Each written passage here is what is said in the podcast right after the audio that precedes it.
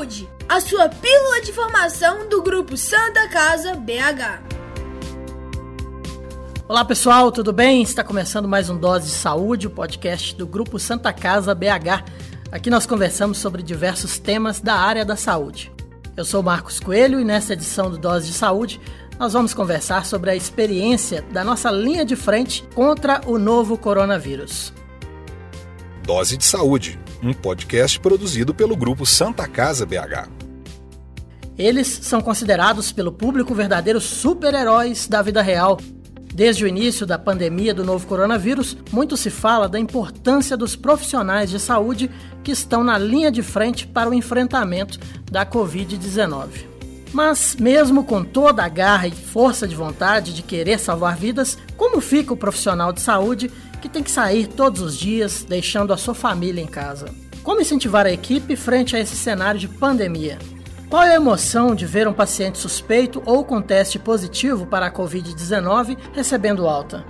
Para conversar com a gente nesta quinta edição do podcast Dose de Saúde, convidamos a doutora Aline Siqueira, médica intensivista do nosso CTI, trabalhando diretamente no enfrentamento ao novo coronavírus. Olá, doutora Aline, tudo bem? Olá, tudo bem? Prazer estar aqui, poder é, dividir um pouco da experiência que a gente está vivendo junto à Santa Casa. Dose de Saúde, apresentação Marcos Coelho. Conversa também com a gente a psicóloga Daniela Pacheco, que está atuando na linha de frente da Covid-19, ao lado dos pacientes e funcionários do Grupo Santa Casa BH. E aí, Daniela, tudo jóia? Tudo bem, obrigado pelo convite. É, eu acho que é importante, que afinal de contas, não tem como. Uma crise, ela vai abalar aspectos emocionais de, de nós, é, como profissionais, e isso vai atrapalhar na forma como a gente vai responder às demandas do nosso trabalho. Dose de saúde. Bom, e quem vai falar sobre os desafios dos profissionais de saúde também, frente à Covid-19, é a enfermeira Franciele Gobira, que também está atuando no CTI da Santa Casa, isolado especialmente para pacientes com o novo coronavírus. E aí, Fran, tudo bem com você?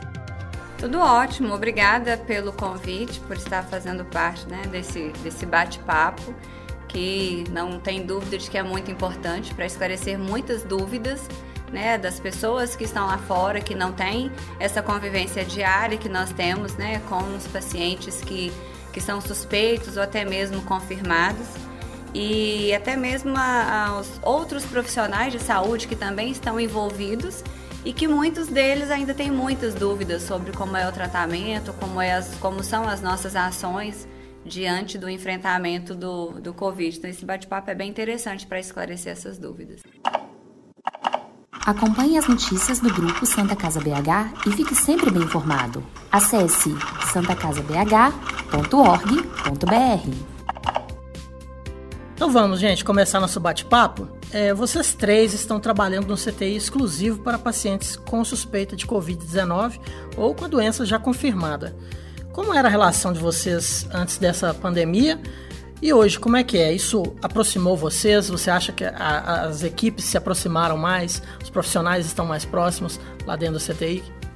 Bom, é, já trabalhávamos juntos, é, vieram com, com a abertura desse novo CTI novos profissionais. Mas desde sempre entendemos que trabalhar no CTI é ser criar uma família. É, o médico não trabalha sozinho, o enfermeiro não trabalha sozinho, a psicologia não trabalha sozinho, nem o técnico, nem a funcionária da limpeza, é, nem a farmácia. Então, convivemos muito mais tempo dentro do nosso trabalho, dentro do, nosso, do, dentro do hospital, do que com nossos familiares. Então, sempre que é possível, a gente tenta se aproximar, obviamente, cada um tem sua característica, a gente tenta, tenta se aproximar para melhorar as relações, visando melhor qualidade ao atendimento, ao profissional e também visando amenizar o clima que é o clima de um CTI, independente dele ser Covid, é, né, um CTI de isolamento ou não, a gente sabe que é um ambiente já com estresse um pouco maior que outros ambientes hospitalares. Eu concordo com a doutora Aline quando ela fala em relação a essa parceria, porque ela não tem que ocorrer só é, em relação a uma pandemia. Então, na verdade, a minha sensação é que essa proximidade já existia e nem foi intensificada, apesar de nós estarmos né, num ambiente fechado. é, cada um com as suas funções, esse trabalho multidisciplinar sempre foi fundamental para que as coisas funcionassem muito bem no tratamento com o paciente, com o familiar e para a saúde da equipe. Concordo muito com a Dani e com a Aline quando elas falam dessa, dessa relação mais próxima que a gente tem dentro do CTI. E é uma característica do CTI mesmo, essa coisa de muitas vezes unir as pessoas. Eu já tive a experiência de trabalhar em unidade de internação e agora trabalhando em CTI, existe muito essa diferença. Quando você trabalha em unidade de internação, mesmo que você tenha amigos, você tenha colegas de trabalho, mas é um pouco mais distante. E o CTI ele funciona mesmo como se fosse uma família, e isso tem intensificado com o Covid, porque nós ficamos isolados. Então a gente fica muitas vezes 12 horas dentro de um CTI onde você não pode ter contato com o seu colega do CTI do lado. Então ali nós é, somos mais próximos, as amizades elas aparecem de uma outra forma, uma pessoa que você tinha contato antes, mas não tinha tanta proximidade. E ali a gente acaba virando mesmo uma família. Nesse CTI novo que foi formado agora, nós temos profissionais já da casa que têm muita experiência, nós tivemos outros de outras instituições, tivemos funcionários que nunca trabalharam, totalmente sem experiência. Então foi um mix de pessoas com experiências da Santa Casa, de outros hospitais e outros que não tiveram nenhuma outra antes. Então, essa questão de trabalhar como família ou trabalhar em equipe é de fundamental importância para o acolhimento dessas pessoas que vêm de fora. E a experiência que nós temos agora com eles é de que está funcionando muito bem. Né? Tem dado bons resultados esse acolhimento, essa parceria de todos eles. E essa aproximação é, de todos vocês também é muito importante até para o próprio tratamento do paciente. Né? Eu imagino que vocês trocam muitas ideias, cada um o seu olhar técnico, né, o seu olhar profissional, vai contribuir para uma melhora né, no quadro clínico do paciente. Sem dúvida nenhuma. A gente sabe que, como médico, é, a tomada de decisão diante algum agravamento do paciente não é uma tomada de decisão apenas médica. Então, eu preciso da informação do enfermeiro, do fono, do, da, da psicologia, da própria família, trazendo informações para a gente tomar uma decisão diante é, um, uma piora daquele paciente ou diante da necessidade de cuidado daquele doente. Então, eu falo que medicina, fazer medicina e cuidar de doentes, zelar para esse doente, é juntar quebra-cabeças. E para a gente ter essas peças, eu dependo de cada um que está ali. Cada um vai ter o seu papel, vai ter sua importância, para a gente conseguir montar esse quebra-cabeça e cuidar desse doente. Esse podcast é produzido pelo grupo Santa Casa BH, há mais de 120 anos cuidando da saúde dos mineiros. Quando começaram as primeiras notícias do aumento de números de casos da Covid-19 na China, na Europa, vocês imaginaram que ia se tornar uma pandemia, que ia chegar ao Brasil e da forma como chegou, com a proporção que temos hoje? Vou perguntar primeiro para a Fran É, quando começou a falar sobre corona, né, nós não imaginávamos inicialmente qual seria a proporção disso. E aí começou a chegar as notícias do aumento de casos, da proporção que tomou lá fora, na Europa, na China, e nós imaginávamos sim que isso em algum momento chegaria até o Brasil. Na verdade, é uma, uma impressão que, que eu tive sobre como isso chegaria aqui ao Brasil, eu imaginei que fosse chegar até de uma forma pior ou numa proporção muito maior. Aqui nós já vendo como as coisas aconteciam lá fora, já começamos a tomar as primeiras medidas né, de precaução, de, de isolamento. Então, essa, essa questão do isolamento de uma forma até precoce aqui, vendo como as coisas estavam acontecendo lá fora, eu acho que contribuiu muito para hoje a, a epidemia aqui não estar de uma forma tão é, avassaladora como está lá fora. Né? Existem muitos casos, sim, aqui em Minas, no Brasil todo, mas mesmo aqui em Belo Horizonte, nós ainda não temos essa superlotação dos hospitais, nós ainda não temos superlotação das UPAs lá fora, então, de certa forma, ainda está um pouco controlado.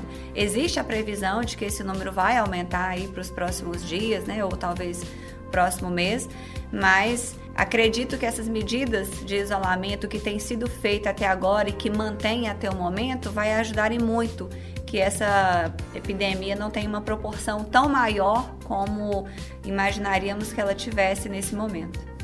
Eu acho que é, o Brasil e Santa Casa e outras instituições, a gente teve a possibilidade de nos preparar. Então, é a mesma coisa se eu tivesse um acidente e, como profissionais da saúde, teríamos que atender as pessoas daquele acidente.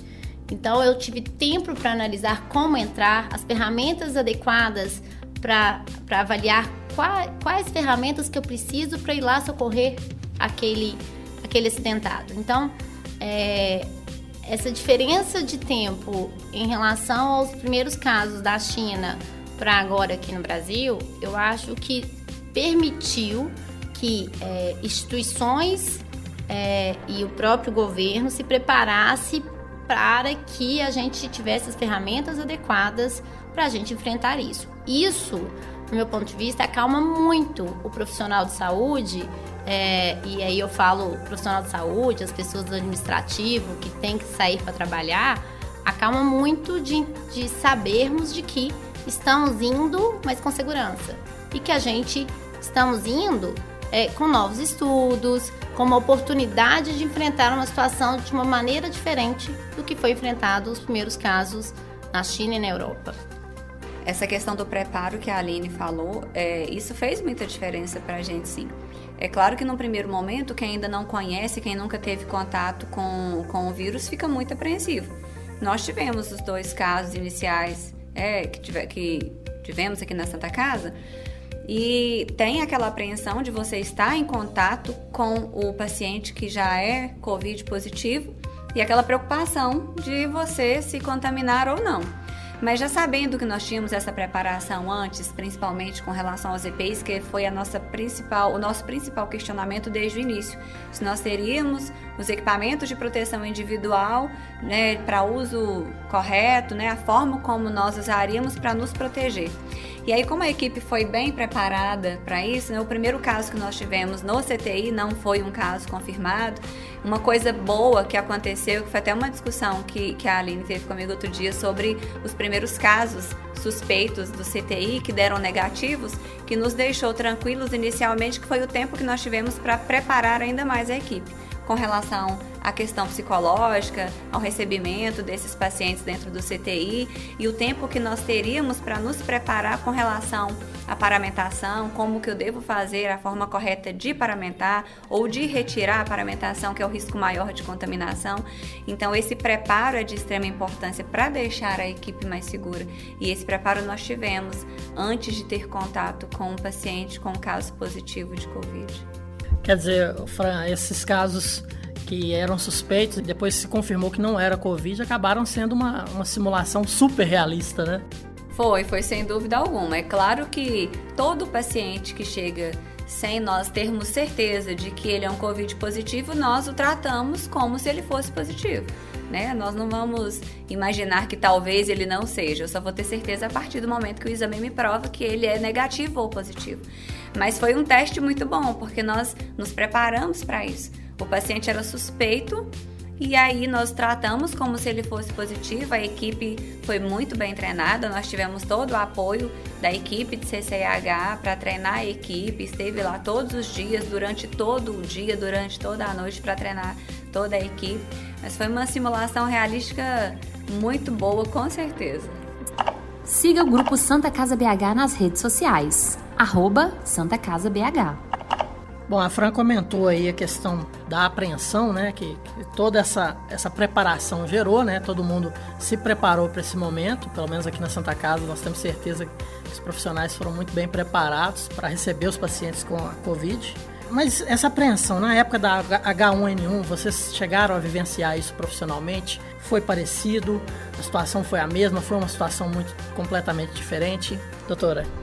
Acho bem diferente, Marcos. Assim, é, a gravidade dos, dos, pacientes com H1N1, é, sem dúvida nenhuma, eram pacientes muito graves, mas a capacidade do vírus, do coronavírus, de infectar, né, de transmitir a infecção, de propagar a infecção é muito maior.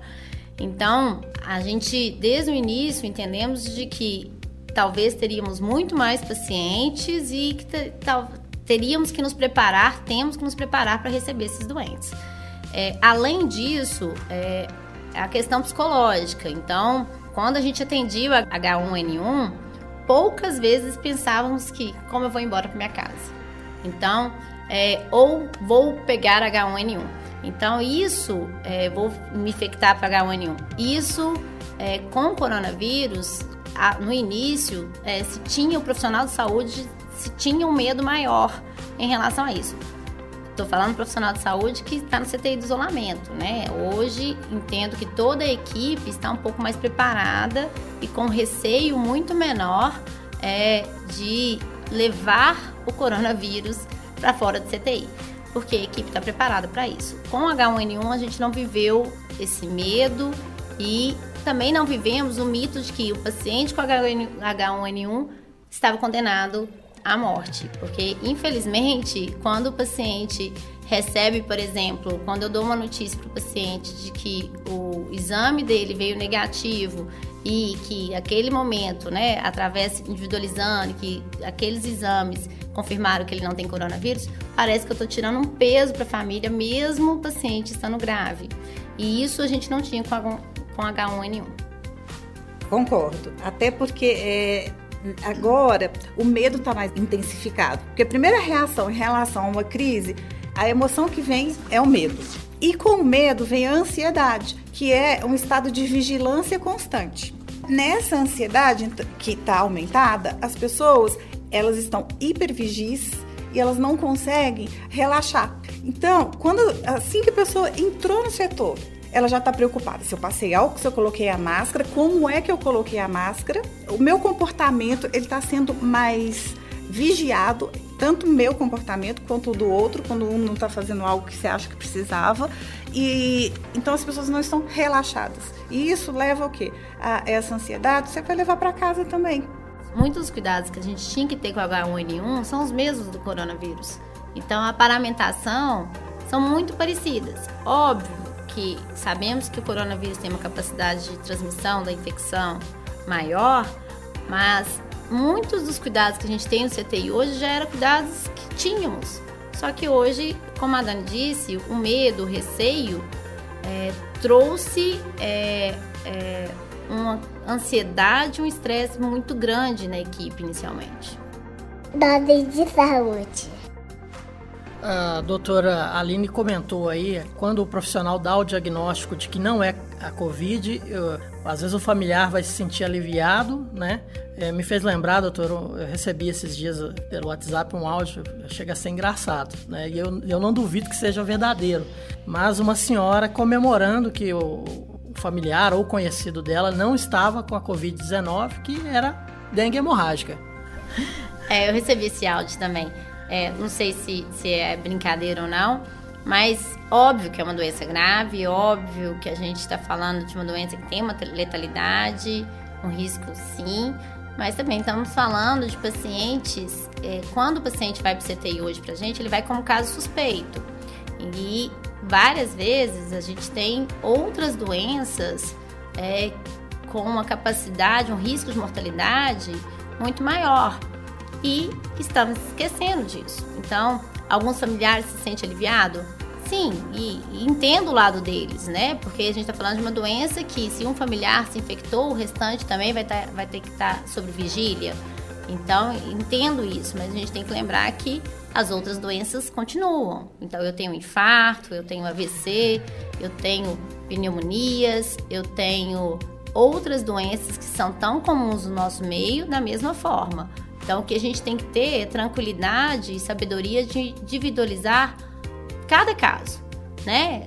Quando eu dou uma notícia, né, quando a nossa equipe dá essa notícia de que não, esse paciente não precisa ficar mais no isolamento, não tenho dúvida nenhuma que isso vai trazer um alívio para a família por diversos motivos, né? Porque ele vai ter direito a visitá-lo, a vê-lo, a família vai ficar mais tranquila em relação ao convívio familiar que esse paciente tinha antes mas a gente tem que lembrar que as doenças e o motivo que eu trouxe para o CTI ainda está lá e que a gente tem que saber tratar. Posso falar da minha experiência? É, esse áudio eu não sei, mas isso realmente é real. Eu já atendi várias famílias que chegam para mim e falam assim: eu tenho certeza que ela não tem aquela coisa. Sabe, igual antigamente que com câncer as pessoas não falavam o nome? Então, agora do Covid, muitos familiares falam: ah, essa doença, ele não tá com esse negócio ruim. Teve uma familiar que chegou para mim e falou assim: viu? Ainda bem que é só insuficiência cardíaca, pelo menos não é aquela doença.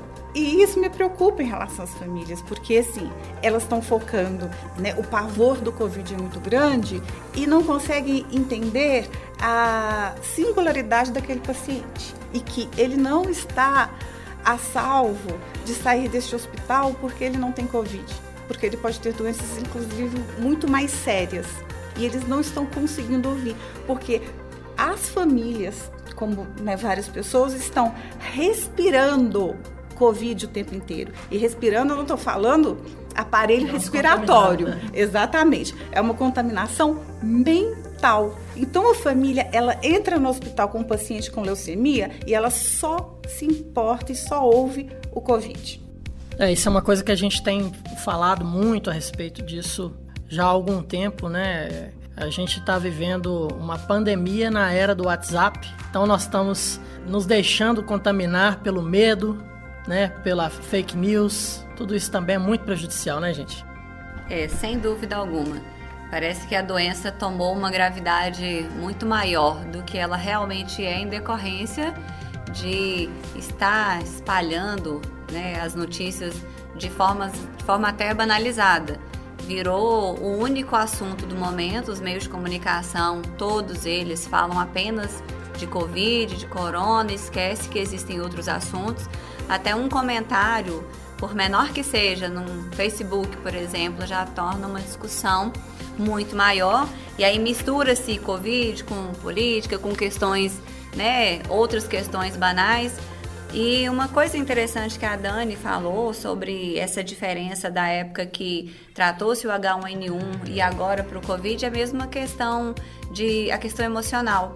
Nós tivemos sim, né, uma, uma fase onde tivemos muitos pacientes com H1N1 que não teve tanto esse medo como tem agora do Covid. E essa parte emocional está muito mais intensificada agora do que na época do H1N1, porque com o H1N1 nós não precisávamos nos isolar.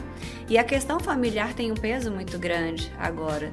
Né? Quantas pessoas estão deixando de sair, de ficar em casa, estão indo para casa de outras pessoas porque quem mora com ela é um pai e uma mãe que tem mais de 60 anos, que é um grupo de risco, e que para eu me proteger ou proteger os meus pais, né, um familiar que é um grupo de risco, eu preciso me afastar deles.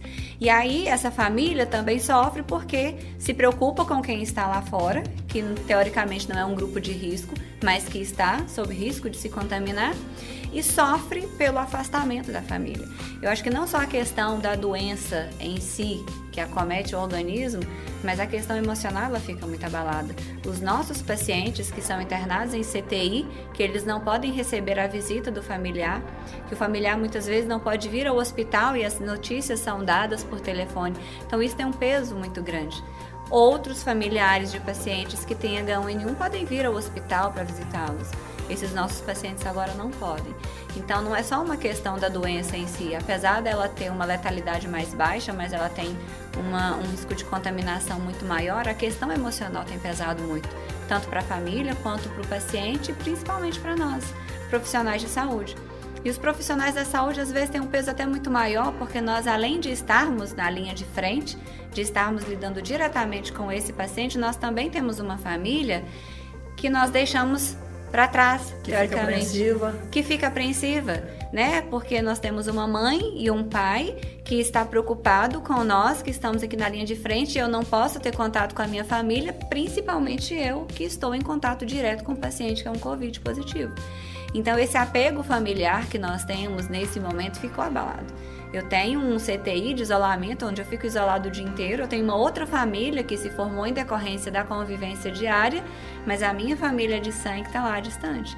E o peso grande para ele também é um peso grande para nós. A Fran até já começou a falar e a gente já ia entrar nesse assunto da questão familiar mesmo, gente. Quando vocês receberam a notícia de que o CTI que vocês atuam já na Santa Casa ia se tornar um CTI exclusivo para pacientes da Covid-19, como é que foi a reação de vocês? Como é que vocês encararam essa situação? O que, que mudou na rotina de trabalho de vocês?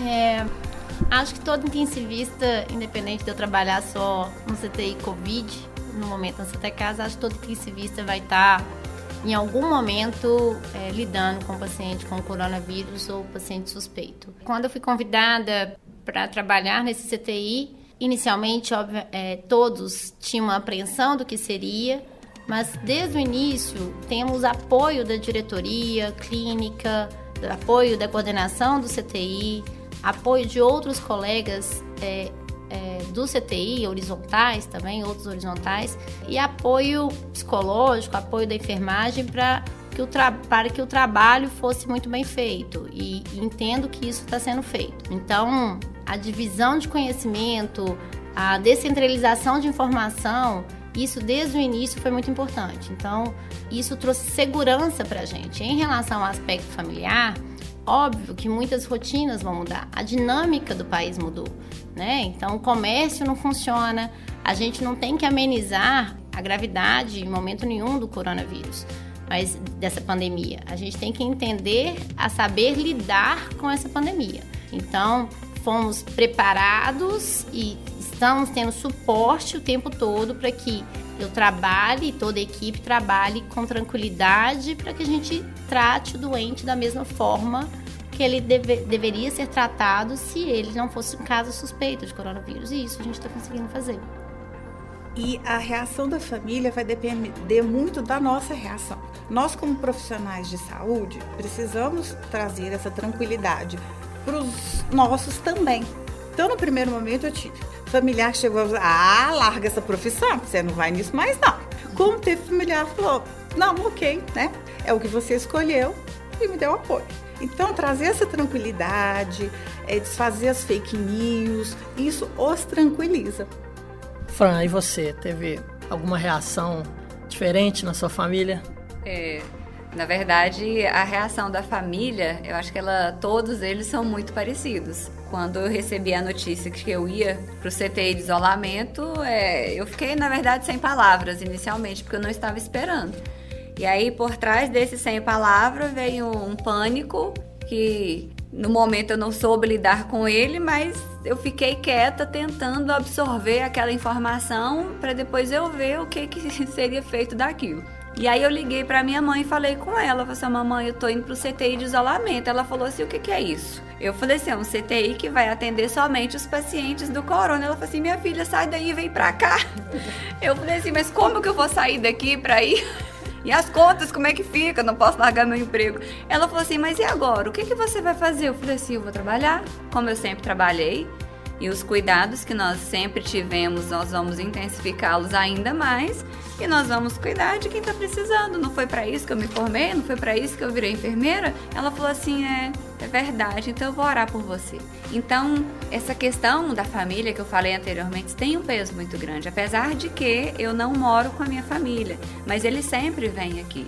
Então, agora, por um espaço de tempo maior, eu não vou poder tê-los na minha casa até para proteção. Nesse momento eu até achei muito bom que a família não esteja por perto, que eu possa ficar em casa sozinha, longe deles e deixá-los em segurança onde eles estão. Mas saber num primeiro momento que você vai para um CTI de isolamento muda com certeza a sua vida. Eu fiquei pelo menos dois dias tentando absorver essa informação e como que seria a minha vida de agora em diante. Até chegar em casa, mesmo estando sozinha, tem sido diferente. Chegava e sentava no sofá. Eu agora já não sento no sofá mais de cara. Primeira coisa que você faz é tirar sapato, colocar num canto, tirar a roupa, tomar um banho. Somente depois você senta no sofá. Então até a rotina da sua casa é modificada. E olha que né, eu moro sozinha, eu não tenho outras pessoas comigo para eu ter essa preocupação. Mas isso é uma coisa automática. Isso muda a sua vida. E acredito que não vai ser uma mudança momentânea, é uma coisa que ao longo do tempo você vai adquirindo esse hábito e vai levar isso para sua vida. Sem dúvida alguma, o Covid veio não só para modificar a nossa forma de trabalho, de nos intensificarmos com relação à proteção, mas ela vai modificar com certeza a forma da gente pensar, de lidar com o outro. Isso aí eu não, eu não tenho dúvida alguma. É, eu imagino o que, é que vocês estão passando, porque eu, por exemplo, a gente que é da área da comunicação, né, a gente tem vindo trabalhar diariamente até para poder né, é, fornecer informações para a sociedade, né? As pessoas é, precisam ser munidas de informações verdadeiras, né? Nessa época de tanta fake news, a comunicação da Santa Casa BH continua trabalhando normalmente. E as nossas famílias, a gente percebe essa aflição deles.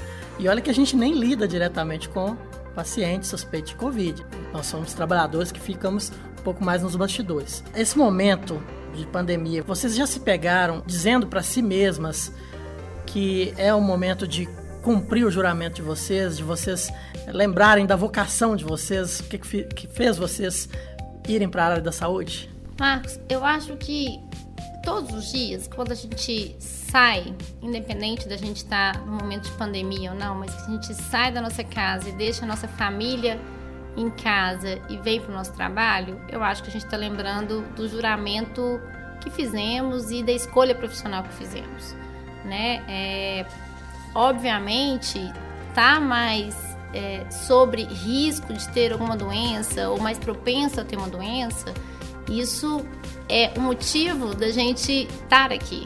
Mas não é só. Não justifico estar cuidando dos meus pacientes hoje de coronavírus pelo juramento que eu fiz. Eu cuido de todos os pacientes por conta do que eu gosto de fazer, do conta do que eu escolhi da minha profissão. Então, acho sim que é um momento de reflexão, acho que vamos sair dessa pandemia com coisas boas, oportunidades de repensarmos, oportunidades de melhorarmos. Então, entendo que vem sim essa reflexão em diversos momentos, mas como vem em outros momentos também, quando estamos diante do cansaço, do, de muito trabalho, em outras situações. E aí, Daniela, sua opinião? Sim, é, primeiro que isso tem que ser visto não como uma obrigação. Ah, eu estudei tantos anos, eu me formei e agora então eu não posso é, fugir da luta. Na verdade, mais que isso, é uma escolha, é um desejo que eu vou seguir ou não, independente da profissão que eu me formei. E aí, nessa, nesse momento, é importante que a gente tenha esperança, fé. E eu não estou falando da fé religiosa, porque todos os dias, na hora que eu pego meu carro e venho para cá, eu tenho que acreditar que nada de ruim vai acontecer no meio do caminho. Que não vão bater no meu carro, que eu não vou capotar e que vai dar tudo certo para eu chegar. Então, todos os dias, desde que eu tome todos os cuidados necessários, eu tenho que acreditar que vai dar tudo certo comigo, para que eu consiga viver e seguir meu dia a dia. E você, Fran? Você chegou a fazer algum tipo de reflexão nesse sentido? É uma coisa que a Aline falou que é que é o que a gente faz mesmo todos os dias. Quando você se forma, que você faz o juramento, é, a partir daquele momento você se sente totalmente comprometido com aquilo que você jurou. E no momento que você está em contato com o paciente, seja ele de que gravidade for, você sempre se lembra desse juramento. É uma coisa que não há como você esquecer. Desde o dia que eu me formei, há muito tempo atrás, até agora, eu não me esqueço desse juramento. E agora, diante do Covid, isso não mudou com relação ao que eu já sabia, com relação ao que eu entendo por você fazer um juramento de cuidar de pessoas. Né? Eu estou ali para cuidar. A enfermagem tem um, uma ligação muito direta com o cuidado do paciente, em estar próximo dele. E quando a gente fala de cuidado, eu não falo somente de trocar uma fralda, dar um banho, fazer um curativo, fazer medicação. O cuidado ele vai muito além da prática da enfermagem. A gente cuida do outro, da parte emocional também. Às vezes, eu não sou psicóloga, mas às vezes o paciente começa a conversar e aí você vai conversar com ele, ele te conta coisas da sua vida que num momento que eu estou fazendo um procedimento, você acaba descobrindo coisas da vida da pessoa que precisaria de um tempo de conversa para você descobrir. E basta você dar abertura para ele para você descobrir muita coisa sobre ele. Então, esse juramento do cuidado, de estar na linha de frente, de estar lá em contato direto com o paciente, é algo que te faz relembrar todos os dias quando você está na prática da sua profissão. Então, quando você sai de sua casa para entrar dentro do hospital para cuidar, a primeira coisa que você pensa é no que você jurou em cuidar do paciente, né? Com relação à saúde dele, de prover o cuidado com segurança, com amor, com carinho, que é uma coisa que a gente já faz todos os dias. É claro que todos nós temos momentos de estresse, tem dia que eu não acordo bem, tem dia que eu não tô legal, tem dia que eu tô preocupada, que eu tô com raiva, né? Como qualquer pessoa que é ser humano tem, né? Momentos diferentes na vida. Mas isso não muda o que eu entendo como cuidado ou o que eu faço de cuidado com meu paciente todos os dias. Então, o cuidado é o mesmo, independente dele ter Covid ou dele ter pneumonia, infarto, ou ele não ter nenhuma doença física, talvez a doença dele é só emocional. Mas quando você se compromete a cuidar do outro, quando você sai da sua casa para fazer isso, isso a gente sai de casa ou sai depois do trabalho com uma sensação de dever cumprido.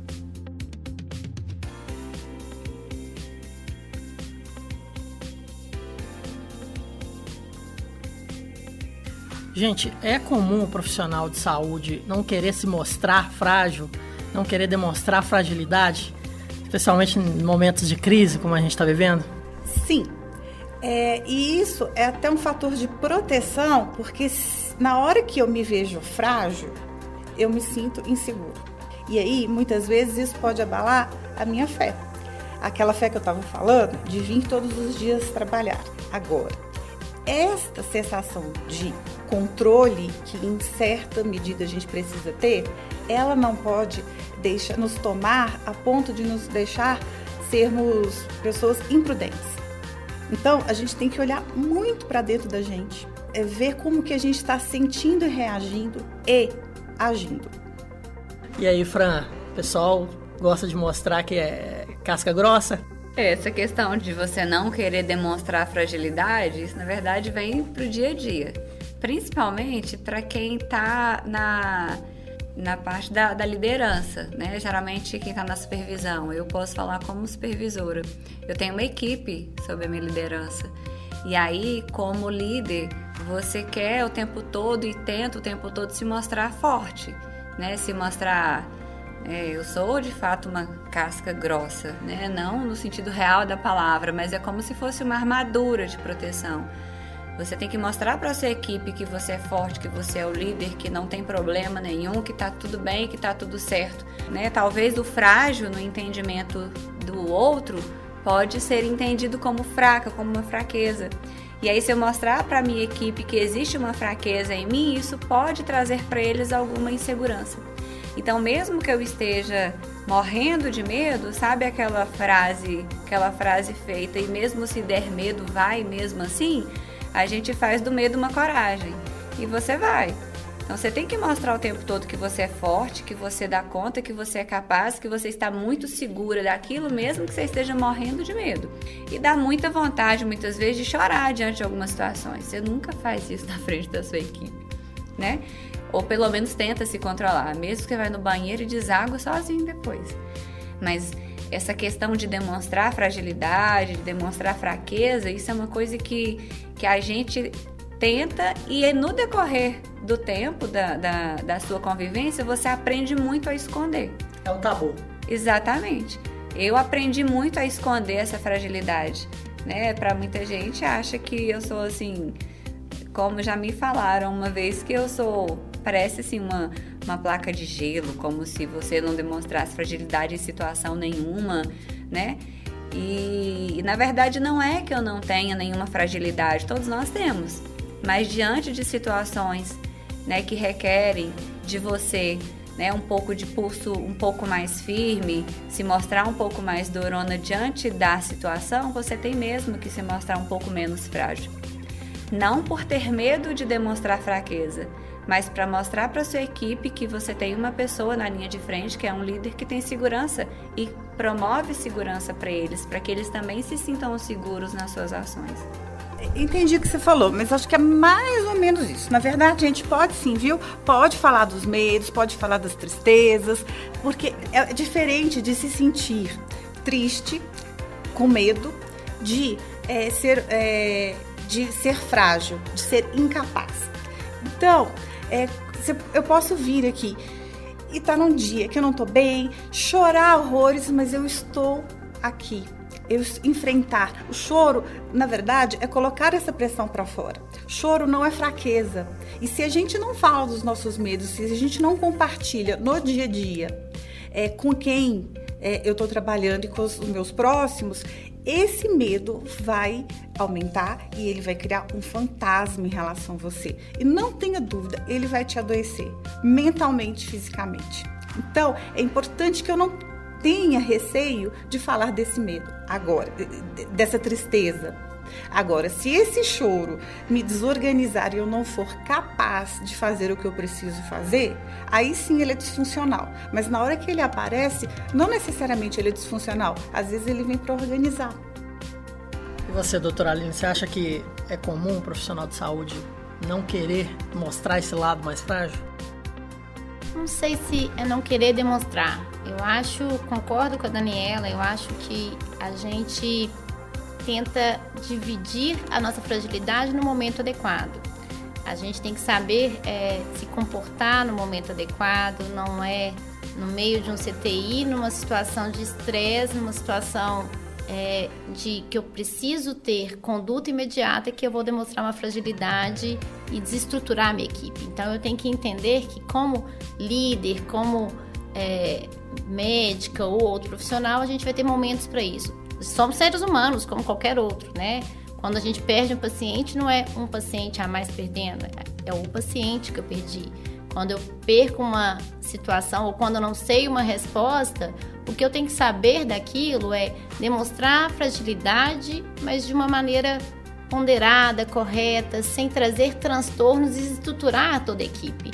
Então, somos seres humanos, choramos, temos inseguranças, temos medo, temos tudo isso. Temos é, é, tristeza ao dar uma notícia de óbito, é, temos tristeza ao saber que algo poderia ser diferente, mas o que a gente tem que saber é mostrar isso no momento ideal, de dividir isso no momento correto, não é causar desestrutura e histeria num ambiente que já é um ambiente com nível de estresse, um nível de inseguranças grandes, né?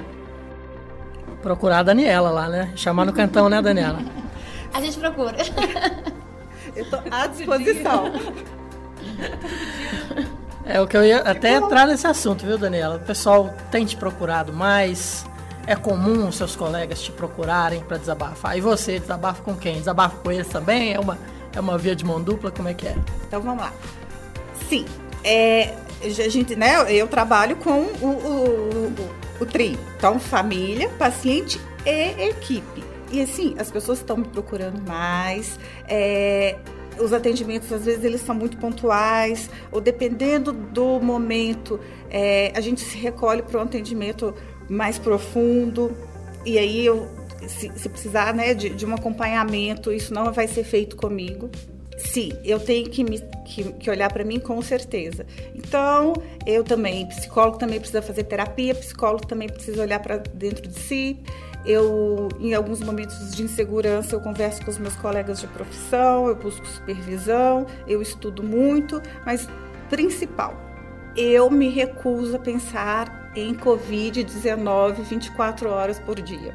Então, eu trabalho com ele na hora que eu entrei no hospital, eu não trabalho só com ele, porque afinal de contas, né, existem outras doenças, pacientes, pessoas, equipe, família. Eu vou para casa e estudo e depois eu vou relaxar e vou pensar em outras coisas.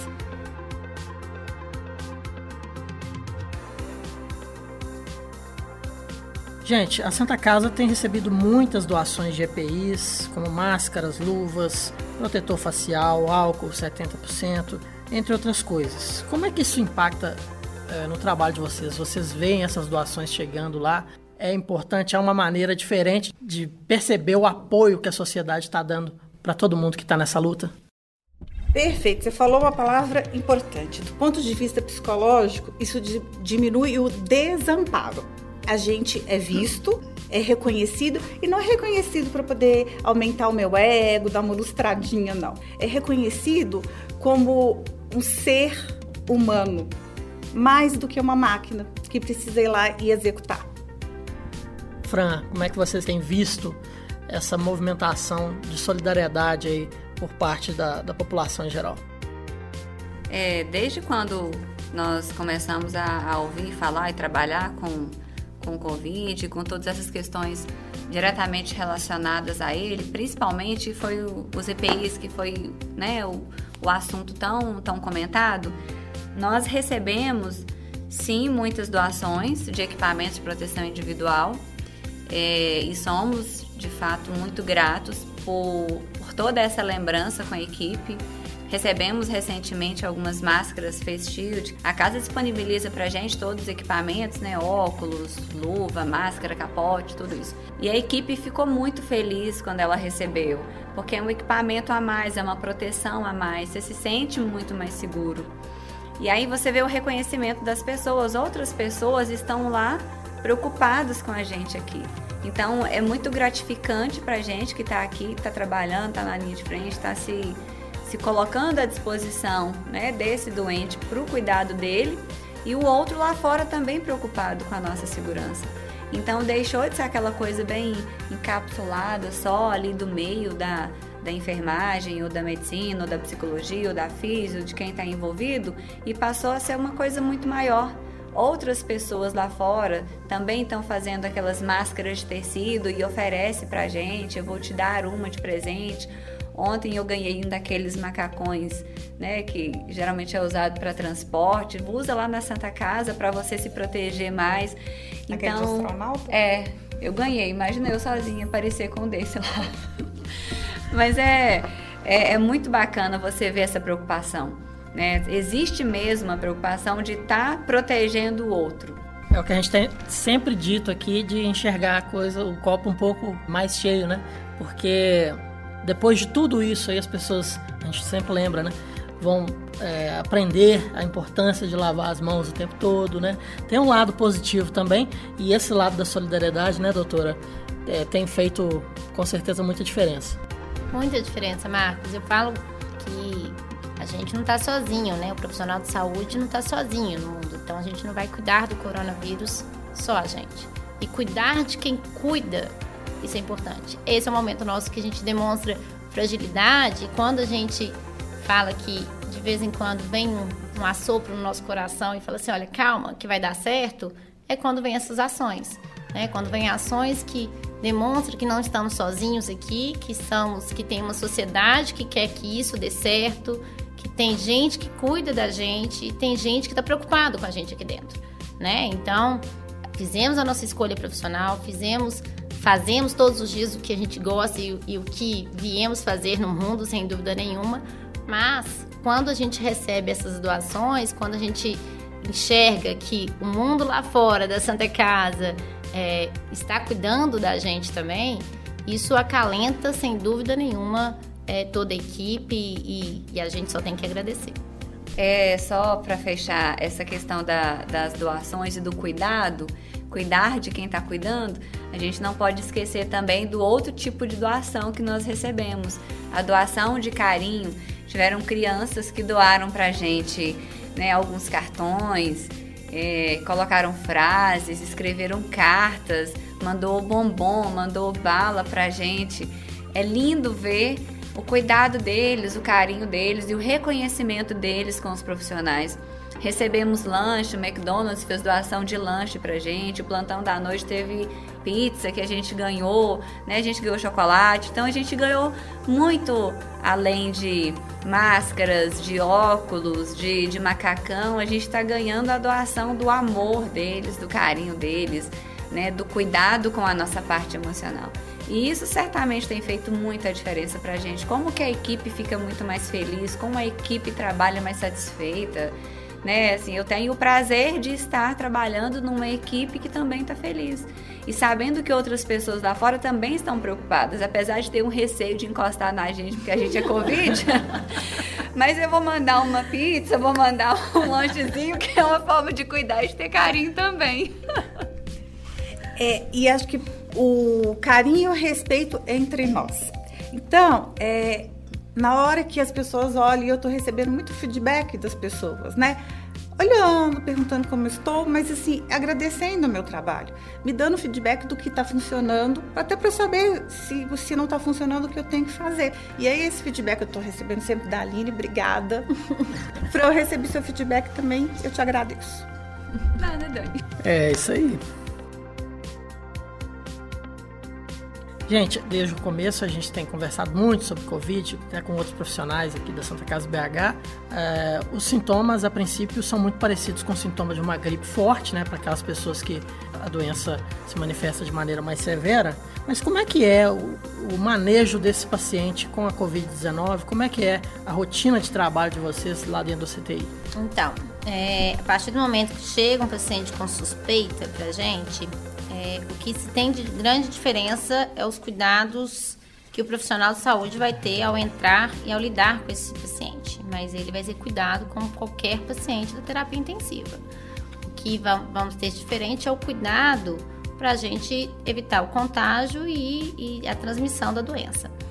É, os pacientes, o tratamento de qualquer doença é um tratamento individualizado. Então, não acho que no momento me cabe é, falar, né, é, quais são os tratamentos que são seguidos, mas temos recomendações do Ministério da Saúde, as orientações que seguimos do tratamento do paciente com Covid é, são, são protocolos institucionais que toda a equipe de CTI, horizontais, coordenadores, plantonistas, junto com as equipes multidisciplinares, foram desenvolvendo a partir do momento que saberíamos que iríamos cuidar desse paciente com Covid.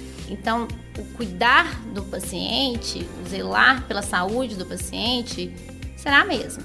Obviamente que teremos diversos entraves no como se portar diante daquele paciente, se eu precisar de determinados exames, se eu precisar de determinadas terapêuticas, mas que tudo isso já foi muito bem desenhado pela própria equipe da Santa Casa. Então, cuidar desse doente está sendo os mesmos cuidados que daríamos para um paciente com não coronavírus, obviamente respeitando as peculiaridades dessa doença. A gente acompanhou alguns treinamentos do Serviço de Controle de Infecção Hospitalar. Os cuidados são muitos, né? especialmente na questão de higienização das mãos com o álcool. É, a, a entrada desse profissional no quarto do paciente envolve muitos cuidados. É, e esses treinamentos têm feito muita diferença na, na vida de vocês? A Daniela já chegou a comentar que eu acho que todo mundo lembra, o, acaba lembrando o colega, olha, tem que fazer isso, tem que, tem que tomar tal medida. Isso tudo também acaba contribuindo para que vocês se protejam ainda mais? Sem dúvida alguma.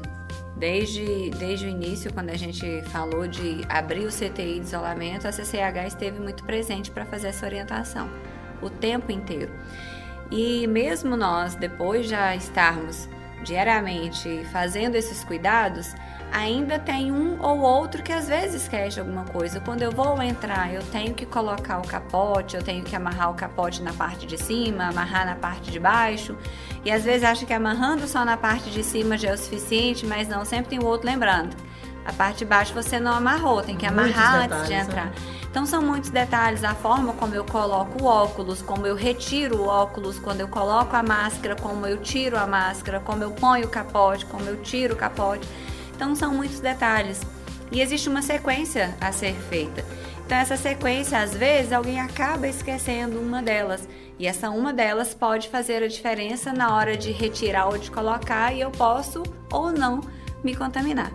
Então essa questão de, de treinamento ela é constante. É um lembrando o outro. Às vezes eu esqueci de colocar o óculos, eu já uso óculos, mas eu tenho que colocar o óculos de proteção por cima. E às vezes eu me paramento todo, como eu já tô com óculos, eu esqueço do segundo. Aí alguém me lembra, Franca, cadê seu óculos? Aí eu coloco o óculos de proteção e entro. Então o treinamento ele não acaba quando a CCH sai da unidade. Ela continua com os outros profissionais que já estão treinados e relembra o tempo todo o colega. É importante né, que a gente tenha essa vigília, esse treinamento e esse olhar o tempo inteiro. É, eu lembro que na primeira vez, nos primeiros pacientes que eu entrei no isolado, eu não conseguia fazer duas coisas ao mesmo tempo. Eu não conseguia olhar para o paciente, ver a pessoa, o sujeito, e colocar o capote. Porque eu tinha que pensar assim, como é que é, Pre? Eu amarro aqui, eu faço aqui, agora é a luva, agora é o não sei o quê. Hoje eu já consigo amarrar o capote e olhar no olho do paciente. E isso vai de acordo com a rotina. E aí eu só queria falar uma coisa que, né, que a doutora Aline falou.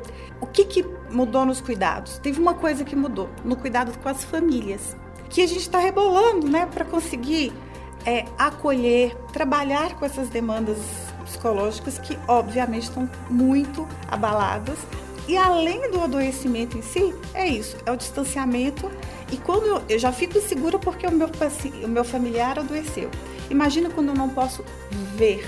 E esse imaginário e esse medo, ele vai é, potencializar muito. E outra, tristeza aumenta muito e a sensação de controle que já acontece. Eu vou dar um exemplo. Teve uma paciente super consciente, é, com suspeita de Covid, que ficou, estava é, com um câncer já disseminado, ela foi para limite de esforço terapêutico. E a filha, é, eu acho que nesse dia foi até a doutora Aline, né, que conversou sobre limitação, e ela entendeu completamente que ela fala, olha, eu não aguento ver minha mãe sofrendo, e de fato, é, ela morrer, para mim faz sentido porque realmente é, eu, eu quero ver o bem dela e o bem dela às vezes não é viver sem qualidade de vida. Então ela chorava, ela falou: não é porque minha mãe está morrendo, é porque eu não posso estar ao lado dela, porque ela vai morrer sozinha. Então o, no, o meu grande desafio é, por telefone, conseguir estar ao lado dessa família. É, eu imagino. Eu não queria estar no seu lugar, não, viu, Daniela? Muito triste, né? Mas ao mesmo tempo também deve ser muito gratificante, né? É, desculpa, te cortei. Mas se eu falar que o meu lugar ainda é o mais confortável, difícil é estar no lugar do paciente, difícil é estar no lugar da, da família. Não quer dizer que o meu também seja fácil, mas eu ainda acho, igual eu falei, que ele é o mais confortável. Dose de Saúde, um podcast produzido pelo grupo Santa Casa BH a Santa Casa BH recebeu pacientes já com diagnóstico confirmado de Covid e o, o primeiro caso já confirmado que chegou para vocês lá tratarem, como é que foi que vocês reagiram? Como é que foi para vocês receber esse paciente, esse momento que gerou tanta apreensão né, na equipe há tanto tempo? Tivemos dois casos confirmados de Covid. É, e essas duas pacientes é, evoluíram de maneira satisfatória, de maneira é, gratificante. Então, a equipe toda trata todos os doentes que chegam ao setor como pacientes suspeitos de, de coronavírus, de Covid. E os cuidados, como dito na pergunta anterior, são cuidados realmente trabalhosos, que a equipe teve que aprender uma nova rotina para lidar com esses doentes. Né? Quando eu falo que a rotina de cuidar com o paciente é porque a nossa função ali dentro não mudou. A nossa função de nos proteger mudou. Então, quando ficamos sabendo os dois resultados positivos, foi gratificante saber que ninguém da equipe adoeceu, que ninguém da equipe desleixou em momento nenhum, mesmo tendo vários casos suspeitos negativos, de como cuidar desse doente. Então, como a Fran disse na primeira pergunta sobre como foi cuidar dos primeiros pacientes que vieram negativos, foi aprender que independente do paciente ser baixo risco ou alto risco para COVID, mas se em algum momento suspeitou e ele está lá com a gente, ele vai ser cuidado como um paciente com suspeita de Covid, que precisa ter a rotina toda que foi ensinada inicialmente pelo Serviço de Controle de Infecção e posteriormente, hoje, o que a gente tem é uma vigilância interna para a equipe inteira estar tá protegida a todo momento. Dose de Saúde, a sua pílula de formação do grupo Santa Casa BH. Na opinião de vocês, como motivar as equipes diante desse cenário de pandemia? O próprio desafio em si já é motivação? Como é que é para vocês se manterem com motivação necessária para poder desempenhar o papel de vocês diariamente da melhor maneira possível? É um desafio motivar a equipe diariamente. A motivação ela não vem apenas pelo fato de ser um, um momento que trata-se de epidemia ou do Covid, mas a, a, motivação da equipe ela é uma coisa é, diária e é um desafio muito grande. Né? Para quem está na liderança, para a psicologia que está do nosso lado o tempo todo nos ajudando também, né? para a equipe médica que também faz toda a diferença com a equipe, porque o contato é muito próximo.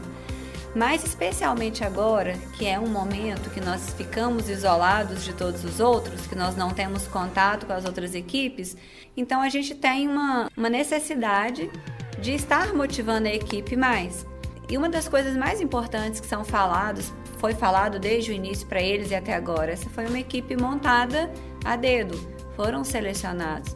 Né? Então, não que eles sejam melhores do que os outros, não, não é isso. Mas é uma equipe diferenciada, uma equipe que nós montamos para atendimento, né, de pacientes com suspeito ou caso confirmado. Então, isso já é uma gratificação para todos nós. Né, para se sente valorizado. Sim, claro. Eles se sentem valorizados porque eu fui escolhido para estar no CTI de isolamento. Isso aí já é uma forma de motivação. Além das outras coisas que a gente faz diariamente, um elogio que você faz, é um café da manhã que a gente faz, um bombom que você dá para a equipe, né? Uma conversa com o funcionário, né? essa, essa questão de você falar assim, olha, isso aqui que você fez foi legal, foi bacana, de você incentivá-lo a fazer isso, né, cada dia melhor, ou quando você vê o crescimento daquele funcionário no dia a dia e você dá esse feedback positivo para ele, isso faz a diferença. Isso motiva a cada um de nós quando você recebe um feedback positivo do seu trabalho. Acompanhe as notícias do grupo Santa Casa BH e fique sempre bem informado. santacasabh.org.br a Santa Casa BH recentemente teve pacientes né, que receberam alta médica após o diagnóstico confirmado da doença. É, assim como tantas outras doenças, deve ser muito gratificante para vocês verem essas pessoas indo para casa para ficar com suas famílias, né? Alguma história que marcou vocês, essas pessoas que enfrentaram esse problema e venceram? Na verdade, é como você falou, é a sensação assim, como qualquer outra doença. Então, cada um que vence esse obstáculo sim traz um sentimento de alívio, de que realmente isso aqui faz sentido do que está sendo feito, independente seja corona ou não. A preocupação é essa, é que quando não é o coronavírus, essa pessoa vai sair ainda com outro tipo de doença, que essa batalha ainda não acabou. Mas quando a gente fala de motivação de equipe, eu acho que essa é a maior motivação que a gente tem, né? É cuidar e dar certo, fazer aquilo que a gente propôs a fazer e ver um resultado positivo é bom demais, né? Assim, você vai para casa com uma sensação, eu fiz o que eu tinha que fazer hoje. Né? Obviamente que a gente não tem todos os resultados positivos, né? Mas essa eu acho que é a maior motivação da equipe, né? E desses pacientes que saíram, eu falo que é até interessante que foram pacientes de uma idade, um paciente muito jovem, né? Jovem porque tinha idade próxima à minha e outra. Que isso, criança! Todo mundo aqui é jovem. e uma idosa. E uma idosa. E a idosa trouxe, obviamente, não é tirando a importância dos dados que a gente tem. Né? A gente sabe que o idoso tem maior risco de mortalidade, o paciente com morbidade tem maior risco de mortalidade. Mas esse idoso, essa idosa veio trazendo, olha, pode ser que seja diferente, não significa que ele é idoso e com comorbidade com coronavírus que eu vou desistir desse doente. Porque pode ser que o resultado seja diferente. Então, isso eu acho que foi importante para a equipe como todo. Foi importante para a Santa Casa. A gente fala equipe, não é equipe do DC, né? A gente não é uma equipe separada da Santa Casa. A gente pertence à Santa Casa, ao corpo clínico da Santa Casa e somos parte disso.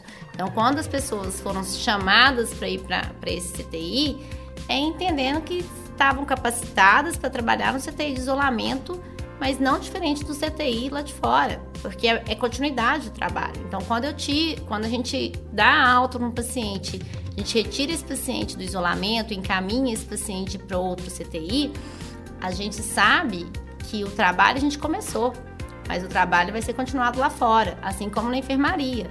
Então a gente só pertence a uma equipe inteira, que é a Santa Casa.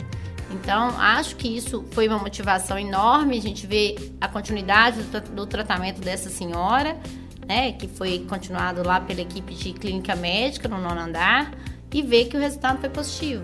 A gente só faz parte de um pontinho de uma equipe inteira. Que tal uma dose de saúde? Gente, é a tal da fake news. Mata vocês de raiva também, que a gente da comunicação fica com muita raiva quando vê fake news. e isso afeta o trabalho de vocês? O paciente às vezes embarca nessas notícias falsas, como é que é? Tem muita gente que acaba consultando o Google, né, para fazer diagnóstico e, e, além disso, hoje tem a fake news, né? Como é que é isso para vocês? Extremamente tóxico as pessoas começam assim, com um nível muito grande de informações e sem saber é, filtrá-las, isso só traz o terror eu acho que a palavra melhor é essa, é mais que medo, é o pavor completo. Fran, quer comentar? É uma preocupação mesmo essa questão das informações, porque o que se vê falar a todo momento é só sobre Covid, não se tem outro assunto. E a questão da distração mesmo, é, ela é necessária para que a gente não fique com o pensamento todo voltado para isso. E eu falo por mim mesmo, porque quando, né, quando eu entrei no CTI, quando eu comecei a trabalhar diretamente com isso, eu não pensava em outra coisa, eu não lia outra coisa, eu não via outra coisa. O único assunto que me interessava naquele momento era só Covid. E aí eu percebi o mal que isso estava causando, porque não existia outra coisa. Você dorme preocupada, você acorda preocupada e você esquece que tem amigos para você conversar, outros assuntos para você falar, que realmente tem uma série para ver. Você acaba esquecendo disso tudo. E aí você vai misturando as informações, o que, que é verdadeiro, o que não é verdadeiro, todas as informações chegam ao mesmo tempo e isso acaba atrapalhando. Porque vem muita gente te falar muita coisa e vem muita gente desinformada ou mal informada te perguntar muita coisa. E a gente, como está na área de saúde, está lidando diretamente com isso, acaba que para os outros é referência. Então você vira motivo de referência para os outros. Isso é verdade? Isso não é verdade? Então vê-se muito a preocupação dos outros também em saber o que é fake news e o que não é. E acaba atrapalhando sim, porque tem muita gente que leva a fake news como verdade. E levando isso como verdade absoluta sem saber o que realmente é verdadeiro daquela informação, acaba atrapalhando no cuidado, acaba atrapalhando na prevenção, acaba atrapalhando o outro que muito provavelmente está no caminho certo, mas que não está ligado à área de saúde, que é uma pessoa leiga, e acaba prejudicando e influenciando né, de uma forma errada. Eu acho que a gente está num momento, Marcos, que tem duas coisas distintas. Uma é aprendendo a conhecer uma doença que a gente não tinha dados, né, conhecimentos. É, é, diferente de eu tratar um infarto que há anos tem estudos de infarto. E aí eu sei os caminhos que isso pode seguir. Então, a primeira coisa que a gente, profissional de saúde, estamos fazendo o tempo todo, a equipe é, do CTI, todos os profissionais de saúde, é filtrar o que podemos nos embasar. Então, essa é a primeira coisa. Em relação a fake news, é, quando já, já é muito claro para a gente que aquilo não vai ter benefício no tratamento e que aquilo não pertence é, aos estudos e a dados relevantes, o que isso mais impacta é geralmente em notícias com familiares. Então, se um familiar, por exemplo, recebe uma notícia de que tal droga é um tratamento de uma doença, acaba que a gente vai ter que desprender em algum momento tempo para poder explicar para esse familiar por que, que aquilo não é feito, por que, que aquilo não faz sentido. E muitas vezes isso é o que, na minha posição, que traz mais peso às fake news. Acompanhe as notícias do Grupo Santa Casa BH e fique sempre bem informado. Acesse santacasabh.org.br. Pessoal, o Grupo Santa Casa BH tem feito muitas ações para valorizar os nossos profissionais de saúde. Vocês têm acompanhado isso? Vocês têm visto isso nas redes sociais, principalmente? Alguma ação que marcou vocês, que vocês querem mencionar? Algumas. A Santa Casa, na verdade, teve várias, né? Fez várias ações de, de valorização dos profissionais. Mas uma coisa que eu achei muito interessante, muito bacana, que eu assisti, né, algumas lives, que pegaram alguns vídeos que a Santa Casa fez, que pegou cada profissional de cada lugar. E aí você pega um técnico, um médico, um enfermeiro, o pessoal da limpeza, o pessoal lá da movimentação. Você pegou um de cada setor e montou um vídeo super bacana com mensagens de motivação, com mensagens né, bonitas, falando do reconhecimento do trabalho dos profissionais. Eu achei isso muito bacana, é uma forma da casa mostrar para os outros quem são os profissionais que estão atuando aqui.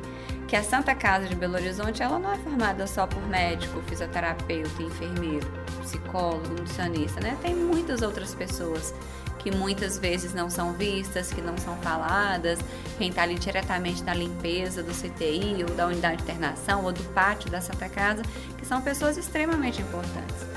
Né? O que seria de nós se não fosse uma pessoa limpando, né, cuidando da nossa limpeza? Que a gente não pode falar em saúde se eu não falar de limpeza. Né? São coisas que estão diretamente ligadas. E esses vídeos eu achei muito bacana. E as pessoas que estavam participando, quando elas mandavam esses vídeos para mim, olha que legal eu saí no vídeo. É muito bacana a satisfação dele de estar no vídeo, como é bacana a nossa participação de saber que eu também estou no vídeo. Então isso faz muita diferença.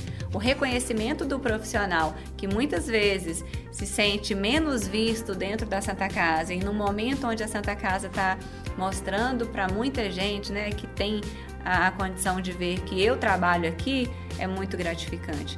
Né? Sem contar os outros brindes que a gente recebe, que são mimos, né, que a casa nos oferece, e sem contar o cuidado mesmo de eu estou preocupado com você, profissional de saúde, quando ele me respalda, me dando todo o equipamento para eu poder trabalhar com segurança, isso faz diferença. Né? Existem outras pessoas que trabalham em outros lugares que não têm todo esse apoio, que não têm essa preocupação.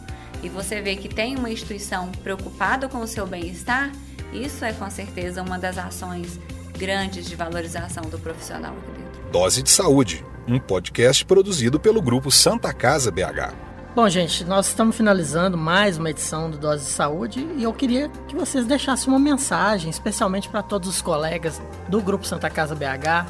Né? A gente gostaria de mostrar todo mundo trabalhando, de divulgar um pouquinho do, do, trabalho de cada um, fazer um vídeo aí de milhares de horas, né? Porque são quase 6 mil funcionários no Grupo Santa Casa BH. Infelizmente a gente não consegue mostrar todo mundo. Mas de repente agora na mensagem final vocês puderem deixar um recado, né, para quem está vindo trabalhar ou para quem está de home office ou para quem teve que ser afastado temporariamente porque é do grupo de risco, o que, que vocês podem deixar de mensagem para os colegas? Charlie Chaplin, ele fala que a vida é o que acontece enquanto nós fazemos planos. As pessoas tinham planos para viajar, para poder participar do aniversário, fazer uma festa de aniversário, para casar, e de repente a vida veio e modificou esses planos todos. Então, é para a gente lembrar que é o seguinte: a gente está no mesmo barco. Se eu remar sozinho, vai ficar mais difícil para eu chegar na praia. Agora, se todo mundo estiver remando junto, tem uma hora que a gente chega lá. Fran, quer deixar uma mensagem final? A Dani tem muita razão quando ela fala de que a gente não chega a lugar nenhum remando sozinho. Eu posso até chegar, mas vai demorar muito mais e vai ser muito mais sofrido. Mas se eu tiver apoio, né, alguém, eu com um remo, o outro com outro do outro lado, alguém atrás de mim ou uma pessoa na minha frente me auxiliando, me orientando, a gente vai chegar muitas vezes mais rápido e às vezes muito melhor. E aí acaba que a mensagem, na verdade, é de agradecimento, porque a gente não está aqui sozinho. Nós temos outras pessoas que estão nos ajudando. Nós temos outras equipes que estão nos auxiliando. Né? A equipe de alta complexidade ela está muito próxima a gente nesse momento. Né? Não só a coordenação lá do décimo andar, mas todas as outras coordenadoras, quando a gente pensou em montar a, a equipe de, de, de isolamento, todas elas, né, sem distinção, se colocaram à disposição, né? Não precisam ter medo, nós estamos aqui, mesmo que eu não esteja aí dentro com você, mas nós estamos aqui fora e qualquer coisa que vocês precisarem, nós sempre estaremos à disposição. Então é muito bom, é muito gratificante você trabalhar num lugar que você sabe que todas as outras pessoas que estão envolvidas estão dispostas a remar nesse barco junto com você. E a equipe da coordenação daqui, ela é é excelente nesse quesito de trabalho em equipe, de nos ajudar, de nos apoiar, de correr atrás. Não há nada que se peça que elas não encontrem uma solução. Mesmo que elas não possam fazer, mas elas têm outros meios de buscar isso, né? Tem outras pessoas a quem recorrer. Então, o agradecimento nesse momento é, o, é a melhor mensagem que a gente pode deixar para os outros e de não ter medo de lidar com isso. Né? Nós somos profissionais de saúde, nós fomos treinados para isso, nós temos capacidade de lidar. A gente só precisa perder o medo de lidar.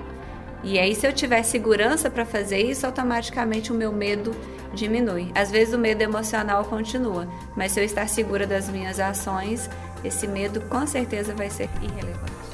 Doutora Aline. doutora Aline, ficou difícil, doutora Aline, deixar um recado final? Depois de tanta sabedoria? É, mensagem é, é muito parecida também. Temos aqui que agradecer a equipe toda do CTI de isolamento e a equipe toda do CTI, não tem dúvida nenhuma que estamos trabalhando juntos e tendo apoio de toda a Santa Casa. Né? Ter medo, ser frágil e se permitir a isso é natural de qualquer profissional.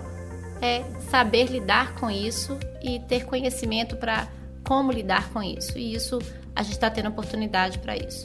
Também queria agradecer a oportunidade de dividir nossos, nossos anseios, nossas dúvidas, de dividir nossas experiências, de contar o que está acontecendo lá dentro, né? Não é um setor isolado, é um setor de que o paciente precisa de cuidados diferentes, mas somos parte de uma equipe só. Gente, que bate-papo ótimo com as profissionais aqui da CTI da Santa Casa BH. Eu tenho certeza que muitos profissionais de saúde por todo o Brasil, pessoas que estão nos ouvindo agora, estão se sentindo representados por vocês. Muito obrigado pela participação. É, estamos terminando mais uma edição do podcast Dose Saúde, mas antes eu gostaria de deixar um recado importante. A Santa Casa BH é o maior hospital 100% SUS de Minas e um dos hospitais referência em coronavírus. Por isso, mais do que nunca, precisamos da sua ajuda. A instituição está firme e forte para receber os casos graves de coronavírus.